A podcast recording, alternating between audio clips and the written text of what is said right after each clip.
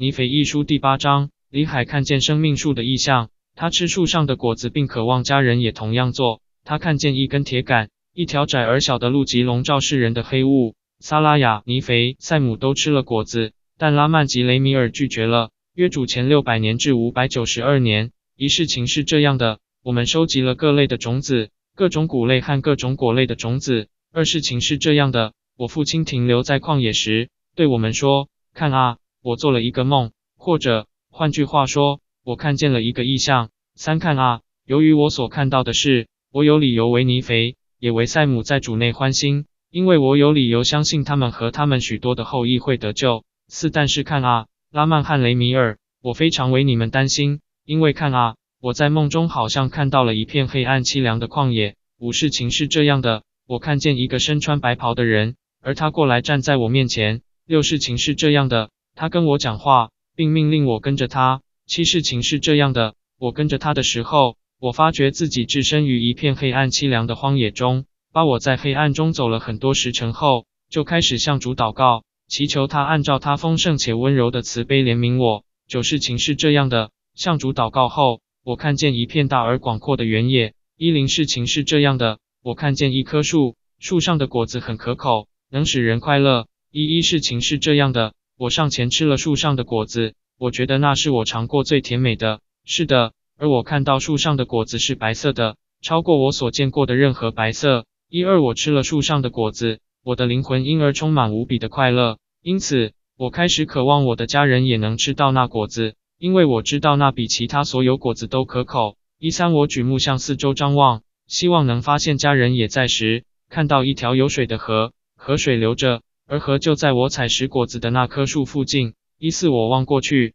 想看看这条河来自何方。我看到源头就在不远处，也看见你们的母亲萨拉雅，还有塞姆和尼肥都在源头处。他们站在那里，好像不知道该往哪里好。一五，事情是这样的，我向他们招手，并且大声告诉他们到我这里来，吃那比其他所有果子都可口的果子。一六，事情是这样的，他们来到我这里，也吃了那果子。一七事情是这样的，我盼望拉曼和雷米尔也来吃那果子，因此举目向河的源头望去，希望能看到他们。一八事情是这样的，我看到他们，但他们不肯来我这里吃那果子。一九我看见一根铁杆沿着河岸延伸，通到我身旁的那棵树。二零我也看到一条窄而小的路沿着铁杆通到我身旁的那棵树，那条路也沿着水源通到一片大而广阔的原野，那好像是一个世界。二一，我看到无数的人群，其中许多人正努力前进，想走上那条路，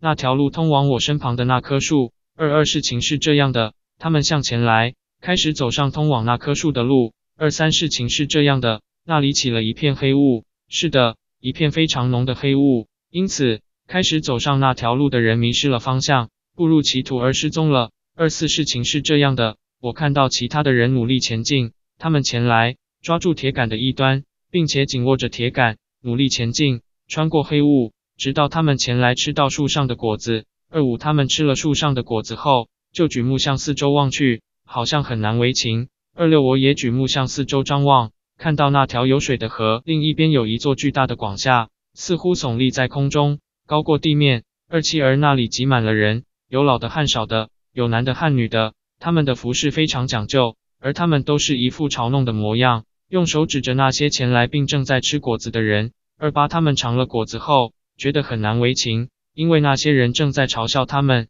他们就偏离而走入净土失踪了。二九现在我尼肥不一一说出父亲所讲的话。三零而简短写来看啊，他看到另外有好几群人努力前进，他们来抓住铁杆的一端，一直紧握着铁杆努力前进，直到前来辅导并吃树上的果子。三一，他也看到另外有好几群人向那巨大的广厦摸索前进。三二，事情是这样的，许多人溺死在泉水的深处，也有许多人徘徊在陌生的路上，从他的视线中消失了。三三，而进入那座奇怪广厦的人非常多，他们进入广厦后，就轻蔑的用手指着我，也指着那些在吃果子的人，但我们不理会他们。三四，我父亲这样说，凡理会他们的，都偏离了。三五，父亲说。拉曼和雷米尔没有吃那果子。三六事情是这样的，父亲对我们讲完他的梦或意象之后，那是一席很长的话。他对我们说，由于他在意象中看到的这些事，